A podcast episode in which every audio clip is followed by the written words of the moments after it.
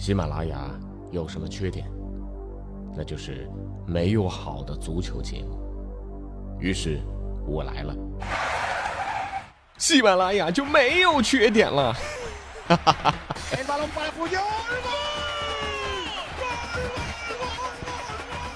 我是俊君，喜欢足球，听足球欢乐多。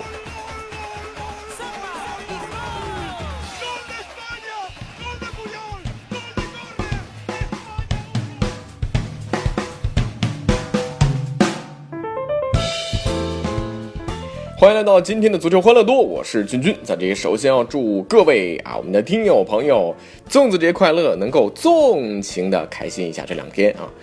另外要特别说一说啊，对于这个啊苦逼的高三党来讲，今天仿佛是迎来了重生的第一天，那种什么复习资料堆的比人高啊，打着吊瓶啊，这个复习的日子一去不复返了啊。尤其是以后想怎么看球就怎么看，熬夜蹭网那都不是事儿啊。呃，其实对于学生球迷来讲，其实真的很苦。每次的欧洲杯啊、世界杯啊，都和期末考试撞车，那叫一痛啊。呃，像君君当年在校园里的青葱岁月。匆匆那年，我们究竟说了几遍再见之后再拖延？可是谁？复习到深夜，再看上两眼比赛，这种鱼和熊掌不可兼得的痛苦啊，学生球迷都有切身体会。因此啊，把高考提到六月的教育局的领导，肯定是一个球迷，而且真的是无比明智啊。名义上是七月太热，实际上让每两年高考的学生都可以在考完试之后没有任何牵挂的看欧洲杯、看世界杯，这是足球进校园最好的措施。这对中国足球是做出了。多大贡献？那话说呢，最近足协也跟风高考啊，把一场中超鲁能和永昌俱乐部的比赛的时间通知出成了一道概率分析题。呃，这怎么说呢？第一条啊，如果两支球队没有晋级足协杯的第五轮，那这场比赛的时间呢，将会定在七月十三号。那第二条，如果鲁能没有晋级亚冠的半决赛，那这场比赛的时间呢将会被定到九月二十八号。那如果一和二两种情况都没有发生，那么这场比赛会定在十月二十六号。这高考的同学们肯定立即脑补啊！假设鲁能和永昌晋级足协杯第五轮的概率分别是百分之七十和百分之五十，而鲁能晋级亚冠半决赛的概率又是百分之四十九，请问比赛放在十月二十六号的概率是多少？哎呀，这么复杂的比赛时间，感觉又回到了这个学生的那个年代啊。呃，不过君君想问一句啊，这这第三条说了啊，如果一二这两种可能性都没有发生，比赛时间会定在十月二十六号。那么如果都发生了呢？比赛是在哪一天呢？取消了，不比了？足协，你的逻辑是体育老师教的吗？不对，这是在侮辱体育老师啊。这吐槽完了之后呢，咱们回到中超的话题啊，呃，都说外来的和尚会念经啊，比如像里皮啊、斯科拉里啊、埃里克森呐、呃、德拉甘呐，都干得不错。但你仔细想想啊，又有多少来中超的和尚那是南郭先生，专职是捞金，执教才是副业。那最近的中国足坛又传出两条爆炸性的消息，两位大牌的巴西和尚梅内塞斯和卢森伯格被轰出了中国的山门。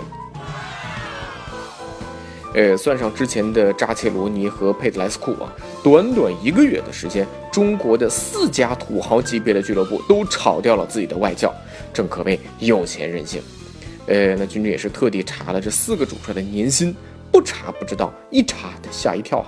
在短短几个月的时间内，这四家俱乐部合计总共烧掉了两亿人民币呀！这两亿直接就打了水漂。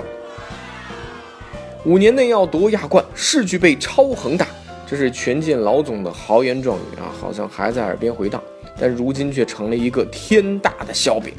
卢森伯格团队的年薪达到了一千万欧元，甚至比啊他当年在皇马执教的时候的年薪还高。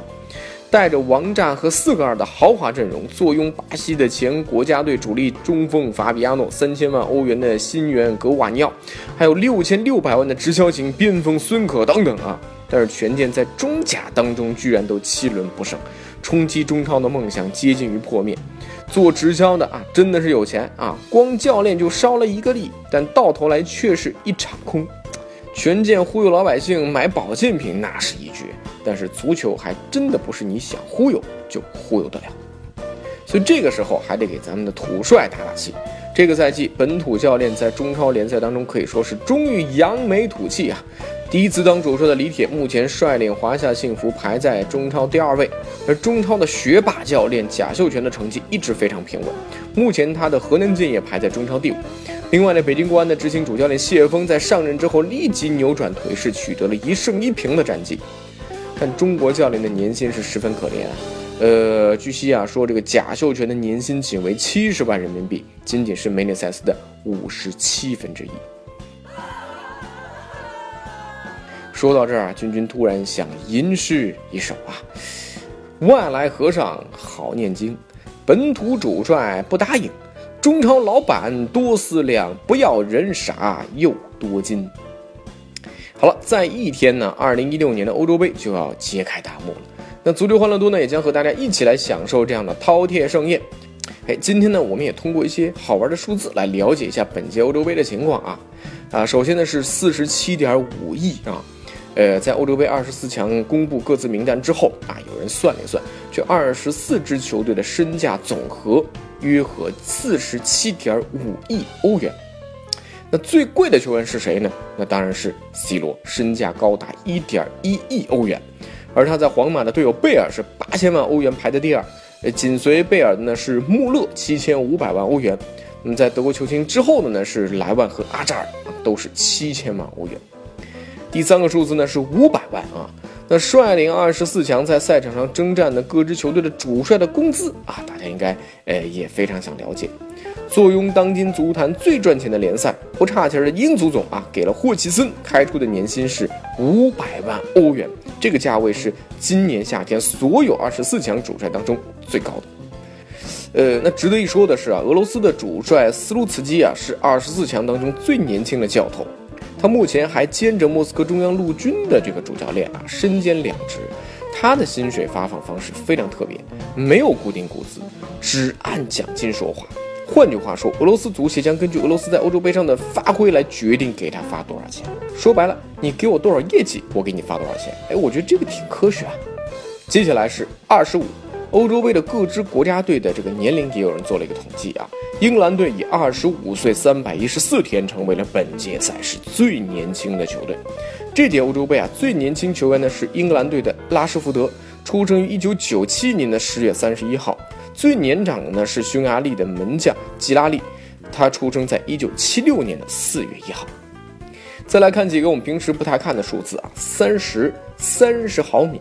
这是本届欧洲杯每座球场草坪的厚度上限，也就是说呢，如果草坪厚度超过了三十毫米啊，三公分，呃，那么球场上的球员会踢得非常累啊，因为这个大家踢过真草的都明白。然后是一百分之一，这是每个男性球迷在球场内看球期间能够使用的小便池的数量啊。根据法国足协官方统计，每一百个观众，每个场馆都会提供一个小便池来供男性球迷使用。另外呢，有零点八个马桶来供女性球迷使用。哎呀，从这点来看，在家里看球无疑是有非常大的优势。最后一个数字是四千二百七十，四千二百七十欧元呢是欧洲杯目前为止最贵的票价。买到这个票价的球票，你就可以享受 VIP 级别的看球待遇，可以在贵宾席上指点江山。呃，当然与此相比啊，本届杯赛最便宜的票价目前是二十五欧元。好了，以上就是今天足球欢乐多的内容了。大家可以来到微信公众号搜索“足球欢乐多”啊，另外呢，微博搜索“足球欢乐多 FM”。那我们足球欢乐多的 QQ 群呢是幺七七幺六四零零零，加入我们足球欢乐多的大家庭吧。